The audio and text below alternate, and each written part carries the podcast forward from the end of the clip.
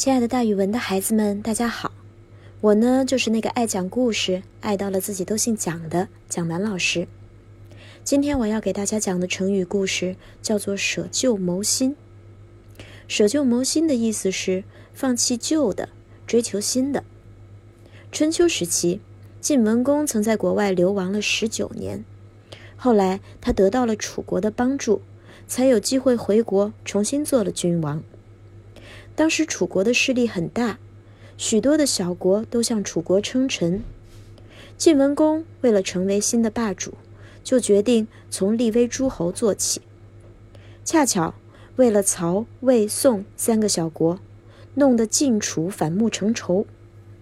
楚国派大将子玉和晋军作战。晋文公遵守当年的诺言，把军队撤到九十里外，以报答楚王从前对他的优待。但是楚将子玉仍然坚决要和晋国决一雌雄。当晋军撤退到城濮的时候，晋文公非常苦闷。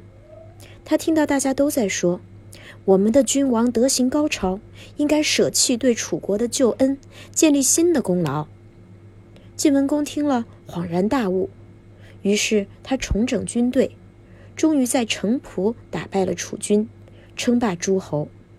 这就是非常有名的城濮之战。后来的人就将晋文公部下规劝晋文公的这句话，简化成了“舍旧谋新”这一成语，用来比喻抛弃旧的计划或人事，重新规划，建立一个全新的事业。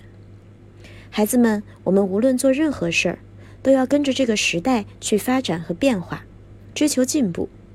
一旦发现旧的方法不对、不适用的时候，就要立刻采取新的方法，这样才能够得到更好的效果。这就是我们现在推崇的舍旧谋新了。